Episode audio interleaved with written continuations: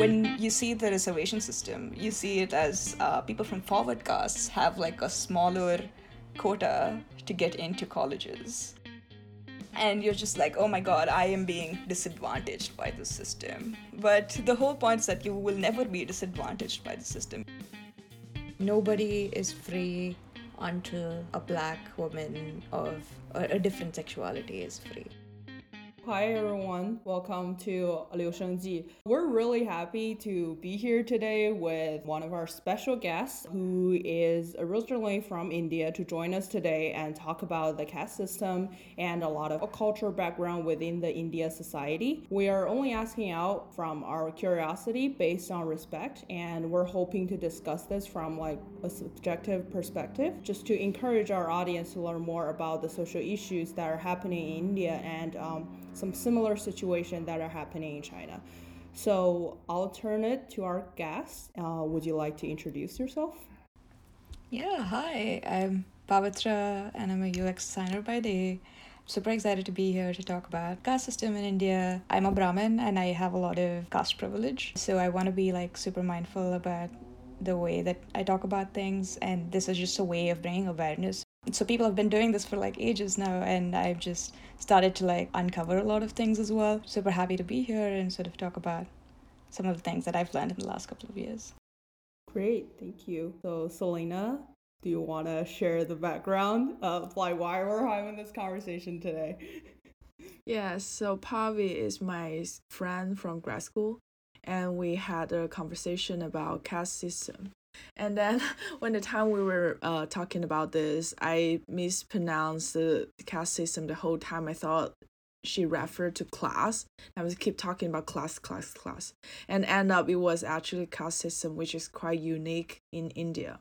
And after that conversation, I started to look into like research and also like documentary about the system. And i found it's really fascinating and really affecting or i should say changing many people's life in the development of the society. So i think it's really worth it that we could hear someone who really have the experience to discuss this question. I guess from my previous understanding i think caste system is have a really long history in India. So would you mind share what do you think caste system is and how does it actually affect people who are living right now? So the caste system in India dates back like thousands of years. It's rooted in Hinduism. Earlier, it was segregated into Brahmins, Kshatriyas, Vaishyas, Shudras, and Dalits. And this was supposed to be a classification of labor who were supposed to do like the education, who were supposed to be soldiers, who were supposed to be the farming, and but the classification of labor soon became to become classification of laborers and who had like privilege in society who had uh, education who had access to all of these things. The colonialism has also played like a huge role in sort of legalizing some of these ideologies into the indian law. Brahmins are like sort of like the white people of india. I like doing this because it helps people to understand minorities in america and like uh, other places in the in the world are similar to how India also deals with the caste system. So, so that is a brief introduction to caste. Mm-hmm. So, when did you first realize that exists? Uh, caste, I think uh, you are made aware of like what caste you are since you're born into it. I am a Brahmin, so I don't like super associate myself to the caste system or the Hinduism in general, so it's kind of like confused in my head. But I have like enjoyed the benefits and privileges of being a Brahmin. Does your parents talk about it? Yeah, so I think I was like five or six, and I knew I was a Brahmin at very early stage in life. It's different in the South India, it's different in North India, and even the segregations are like made sure that you know which where what your background is. So you are super hyper aware, but sort of like to understand like what caste system actually is, it wasn't until like I was 18 or 19. I feel like this is not something that people talk about. People don't think about it critically. Mm-hmm. I think around when you're sort of like finishing your high school, right, is when really opens up that conversation. It's like highlighted to you as uh, something because the reservation system is made to uplift people from backward castes and Dalits and people from history who have been from underserved backgrounds. When you see the reservation system, you see it as uh, people from forward castes have like a smaller quota to get into colleges. Mm. As you go down the ladder, the quota sort of like increases for people who have been more underserved. And that's the first time as like a Brahmin you ever encounter it impacting your life. Like because until then good money gets good education and you go to private schools or like even public ones and depending on which class you are as a brahmin that's like your first intro to like the caste system and you're like oh my god why i have been studying so hard and I have been uh, working my ass off to like get into good colleges, but the good colleges only take like 10% of people from my caste. And that like increases the competition and pressure. And you're just like oh my god i am being disadvantaged by the system. But the whole point is that you will never be disadvantaged by the system because even if you don't end up going to these schools you still have it's it's about intersectionality at the end of the day right? Like it's about like how your gender plays into a role how your class plays into a role how your education plays into a role and uh, how your sexuality plays into all, all of these things are going to always affect you. And people from forward castes will always have like these connections that will always try to get them. So that social security sort of like will always protect you from like growing up the ladder or like having the career that you want or being successful. But people from underserved backgrounds sort of really need this reservation system. It sounds like affirmative action in the Oh, US. Right, exactly. I feel like we've been doing affirmative action for like years now in India. I am curious from what I learned, like people could tell caste you're from your last name. For example, like you said that some group they will be able to admit in college by a higher percentage. than like how would they know? Like do they know your parents? It can be that everyone have their parents to know somebody so they can get into college, right? So like how would they know which background you're from? When you're born, like again, it's all like passed on from like your ancestry. It's sort of like how you would identify people, but like like you said, name is like a huge indicator of what caste you're from. And there are names that are very significantly identifiable. There is this movement called the self respect movement, held by this political activist called Periyar, who's from South India, uh, from Tamil Nadu, and that's where I'm from. So he tried to switch the system up a little to sort of carry on our paternal, like our father's names, instead of our historical like caste names that were given to us so that people can't easily identify what caste you're from just with your name. If you were to get a job or things like that where you could be uh, discriminated based on your caste you're in tamil nadu you can't identify at least to an extent. You can't ident- identify people by their names itself. But like everywhere else in india there are names that do give out which caste you're from. And this like really dis- puts people from backward castes at a disadvantage in a lot of st- stages because people do discriminate based on caste. Yeah, it is a really interesting system because I feel like I see a lot of similarities, like you said, compared to race, because it's always people who receive the most out of it still consistently trying to keep the system or so it takes a lot of effort for people actually to change uh, what we have. For example, in the US, you could tell people's race maybe from their color of their skins. But could you tell people if you, let's say, I walk on the street and I meet someone, like in India, could I tell their caste by just looking at them, or is that that's not possible? i don't think it's possible to like tell the caste of a person by just seeing them because we're all like the same skin tone and it's not it's not the same but i feel like cultures and behaviors are also something that are very specific. So for example like uh, there's a practice in the brahminical culture where men wear this white thread and, and they do like the pujas in like the temples and uh, they're supposed to be holding all these rituals and things like that. And that really impacts like how the brahmin culture is situated. Other caste members cannot wear the white thread. It's supposed to be like a sacred thing. Mm. So you can pick on like these behaviors and identify people based on like how someone talk. The way i talk tamil tamil is the language that i speak like it's my native language. The way i speak tamil is like very significantly different from how someone else that i went to college with. Is it appropriate to ask someone what your caste is? no i don't think so. Oh my gosh. but i think it sh- it it sort of no it's not appropriate. It's like disclosing your sexuality Oh, right I like see. So it's more like a private thing. yeah this could this could potentially affect how you are treated at the end of the day Then how could they tell when you, let's say, apply for college or apply for job? Could they tell what your caste is? yeah i think it's like on your birth certificates and things like that you're just like marked as like whatever caste you are and like oh, when you sort of fill out applications there you tick whichever caste you belong to Oh, so it is like officially recognized. If it's on your birth certificate, it's kind of like a system that is adopted by the government. it's documented yeah it's hyper documented which is what i meant by instilled in the law right i'm not fully sure if this was done before the colonial period but it definitely is in the system to sort of have a record and document. oh document my gosh. That's pretty crazy because that's not like what I thought originally. I thought it would be more like it's just so common in the society, but it's not like a government will give you something that actually have like a different level of like who you are. It's really weird, right? Like, because the documentation sort of helps understand who uh, marginalized and how you make the affirmative action really work. But at the same time, it is it is the reason why there is also so much discrimination in society because this has been documented. Is caste a topic that people will feel comfortable to talk about, let's say during school? Let's say in the US, they could discuss, let's say, racial justice. I don't think it happens.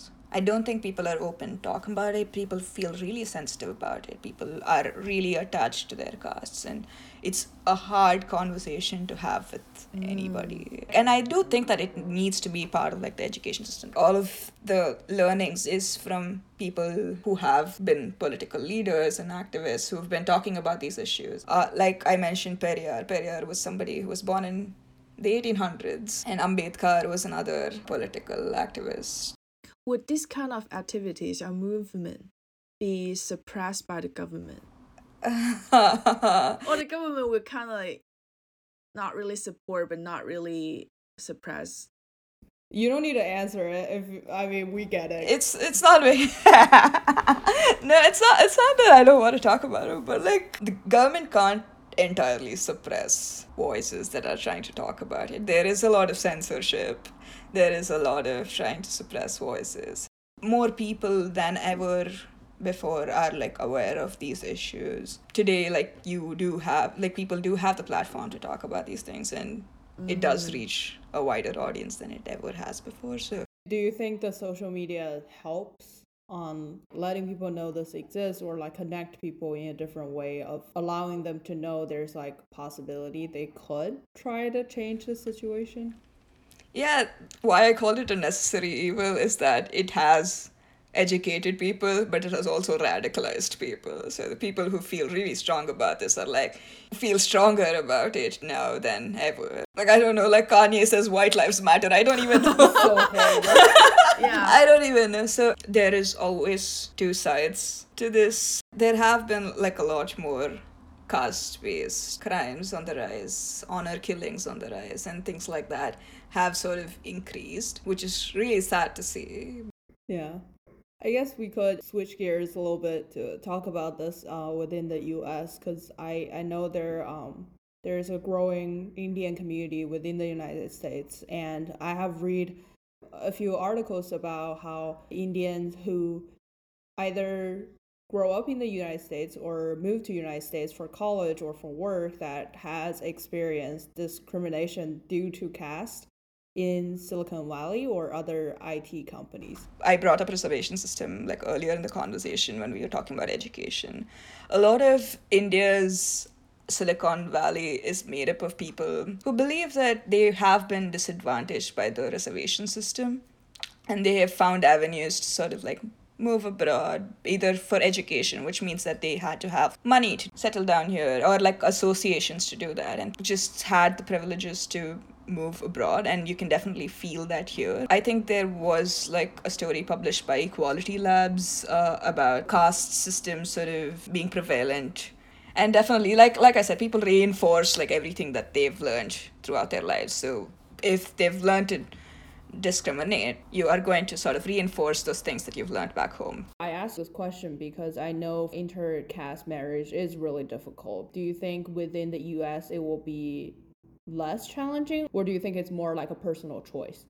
I think diaspora in general, like if you're away from the country, you definitely have like privilege of operating in a way that you don't when uh, yeah in a way that you don't when you are living in the country. I do think that people are a lot more open in the us you are still embedded into an indian society i think. It's like it's re- really rooted that you're supposed to marry into the same caste that you're born into so Does your parents talk about this? With Oh you? yeah, I think. Uh, Yeah.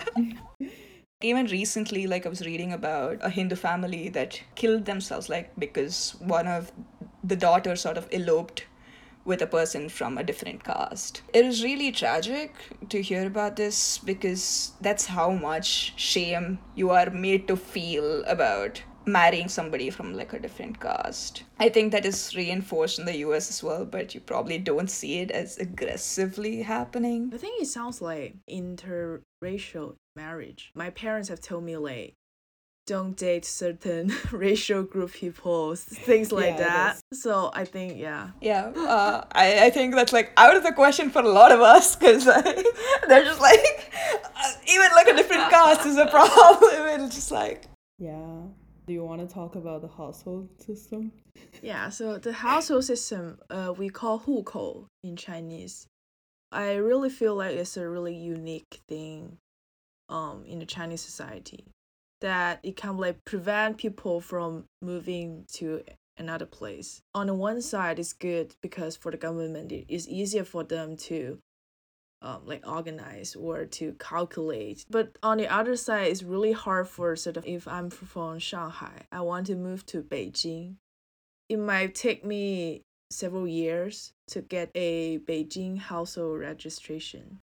I just saw a lot of comparison between the household registration with the caste system because many people say this prevent some people, especially people who are from rural areas, for them to move in Beijing or Shanghai, even though they have a really good academic background or have uh, the ability to do the job and everything. So I, I think we just want to bring it here to kind of talk about it as like a comparison with this because it sounds really familiar with like what we talked about as the caste system. I think like you said, the discrimination is like super pervasive, and it like the migration you talk about from like rural to like urban areas like people want to move to urban areas for like more opportunities because that's where like all the opportunities are. This is definitely like a huge problem in india. It's it's crazy because you feel it if you're from like a different religion. You feel it if you're from like a different caste. It depends on like who you're going to go ask a house to right you mention that the South is more open or like more open about the change within the caste system? So why is the difference? Has it always been like this? I don't think uh, that it's always been like this, but I think the reformers that I was talking about earlier, Ambedkar and Periyar are like such big names in like the caste reform movement, caste justice movement. They are from the south. They are from Tamil Nadu, so uh, like you see it, see that influence a lot more in the south as opposed to the north. I don't know if that is en- the entirety of why uh, that's happening. You can see a lot more of it, like caste based violence is definitely on the rise in the north. I guess we still want to use a little time to talk about gender issues. We both know what's going on within Asia that uh, women generally are discriminated or um, not being the main role within like the society. So I don't know if you think that caste add or reinforce that situation in India? Like I said, there's a classification of labor, was how like the caste system was spoken about. So a lot of service oriented jobs like cleaning, uh, cooking are people you would see from like backward caste. So these are jobs that have been retained for centuries by people, which means that they haven't had any opportunity to education and like basically it all like interlinks like a lot of women who are the housemaids at your house and servants at your house and things like that so you see how i am told that these are the jobs for me like i should be a lawyer or a doctor or something like that and these are upheld by people in society it's not like the, the opportunities aren't being provided to women it's not uh, they're being told to redo the same thing generation after generation after generation. I'm talking about it in just like a very like personalized way, but there's a lot more to this than the way that I'm describing it. I don't know if you've heard of like this term that they use in like while discussing race politics in the US. They talk about nobody is free until uh, a black woman of a, a, different sexuality is free. When the, a black woman is free, th- that means like all women are free. It's like something that they say is because they have been marginalized in like the most in society, and it's very similar in India as well. So when like a Dalit woman is free, Dalits have been treated as untouchables for like centuries who have been holding these underpaid jobs. What I'm saying is that I think no one is truly free until like a Dalit woman is. Yeah, I was asking that question because, like, at least for me, I understand that there is really high possibility that my status as a female will still affect my position. For example like i may have less of an opportunity to receive education or resources no matter how my family background in a way that is similar like how caste affect you i assume? Yeah definitely. I think women are very specifically socialized in a very specific way right? Like as a woman you're supposed to be a caregiver you've been told like you have to get married you have to uh, have children and that's like your whole purpose in life like your purpose in life is that even though you're like trying they're trying to educate you and uh, encourage you to have a career. This is how you're socialized, and this affects like different castes in different ways because the access to education is different in different levels, and also within like organizations like. Uh, how how people recruit and who are given the opportunities and how it's being like the caste based discrimination exists and that's going to like definitely impact people from different castes differently and especially women from different castes differently. We're still fighting for gender equality and that is disproportionately impacting different communities in different ways. That's what i meant to like sort of say earlier uh, when i was talking about like how caste sort of like weaves into this whole narrative. Yeah i think the intersectionality is really fascinating. If i think about myself because i came from a middle class family and because of that social status that i have or my parents has so they could grant me with education opportunity. When i told this to people like my friends they feel like something like i'm so lucky to that my parents want to invest in me because i'm a i'm a woman but they, they would never say to the boy or to, to other people's sons saying like your parents are treating you so well they give you opportunities to get good education. But because I'm a mo- woman, they think that my parents do so much more than they they should. So I think yeah, that's still the things going on. It's really interesting because like it's about how you're socialized again, right? Mm-hmm. Like how much to invest in a woman is how they think about it. Like the bare minimum education is like what they think about when they think about a woman. Is not in a fashion that they're allowed to have a life of themselves. It's always revolving a man, like in providing a house and making a home and things like that. Spending any more than more money than like on education, keeping them alive, right, right, is is like unnecessary because they're going to get married and have children and like take care of them anyway or something. Yeah. I'm really surprised every time that I think about it. It's just like the culture itself is quite different, but they're so together on suppressing women or on certain issues Right. and situations. Yeah. and I'm like, why is this happening? I, I like I feel like they're so afraid of the ability that women can do, especially speaking about the ability to reproduction.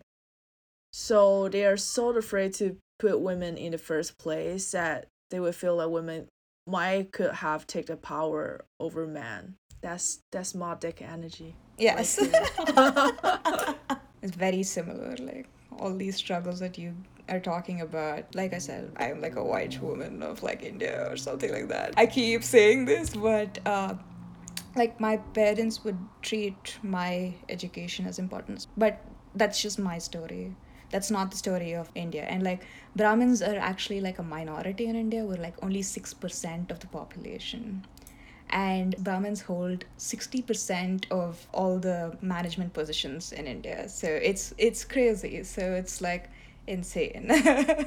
so how does a minority come into this much power is just beyond understanding like yeah, and we have we have half like fifty percent women speaking about population, and we only have two percent of the wealth. right I think that's why, like, for me as an outsider, think this is like really interesting to look at. People at the top, they hold so much power, but they also like, oh, they're just such a small group of people. Like, why couldn't the rest of the people change anything? But like we talked about in the past hour, it's just so difficult and still like so challenging, even under nowadays that a lot of people can't have the ability to get education or resources. the problem is i feel like the people talking about issues right now is probably like millennials and like gen z. And we're not the people in power technically. The people in power just do not recognize it. The other day like world bank's uh, ceo went and said it was a climate denier and those are the people in power right? They deny all of these things actually exist. They don't think that all of these political structures and social structures exist and like they really want people to believe that uh, if you really work hard you're going to be able to succeed and That's so but common. like it's all like individual potential and uh, everybody will get the same opportunities if you had the skills and talent but bullshit like since birth you have been like given a dynamic that's not like fair and we're not, we don't start on like the same ground Right. and maybe like this is something that not that I don't like it, how like the conversation sort of takes place. It's that everybody wants to do evil. I don't think of like my parents who are like Brahmins like super evil people. I don't think they know enough about like these issues. That that's like how social media has radicalized us because people have their own ideologies and thinking but providing proof like proof has always worked for me like sort of saying hey look at this article that i saw. What do you think about it? Stuff like that has helped at least spark a conversation and having these conversations are like so important which is why i really wanted to do this today as well. Just keep having those difficult conversations. Life is hard as it is right? So coming to terms with your privilege is like a super hard thing to do and it's super complicated. It's it's not a straight line as you would like it to be or so. To spot these changes it means coming to terms with your own privileges and disadvantages that you faced in your life. Be kind have these conversations i guess. Yes. How do you see the future, like coming off from that? You mentioned social media several times. Do you think it will reinforce what it is, or like, what do you think the younger generation who actually understand this issue should get more involved to help solve this problem? technology is definitely reinforcing existing structures. Race or like caste is an issue that we can solve overnight. It is something that is going to take a lot of time. Just do your part, make sure that you unlearn your biases, try to do as much as possible to not reinforce the existing. Like I said, just raise your voice whenever you see something bad happening, injustice happening, do not shut up. And super hard to do that. Like, I think, how do you start having, creating impact is something that all of us should really think about. I think it is. It is really difficult to change from any perspective. We like have multiple conversations about how depressing we are on like things that we wanted to do or we wanted to change but we couldn't. But i mean you're definitely right. Like we're here doing this podcast is to hopefully raise more awareness on certain issues that we want to talk about. So um yeah i guess we're at least doing something and trying to make a difference Mm-hmm. I feel like this is the first time our podcast ended in a high note. Yeah, it used to be really depressed. like our previous episode we're so depressed. We are like, oh, no hope in human being. Ah, no Yeah. hope in this system. I know, I know, like it's super hard, and that's me on most days. But I'm like doing a podcast, and I'm like, I believe in the human race today. today is a different day, but tomorrow we'll go back to hating on humans. That's so true.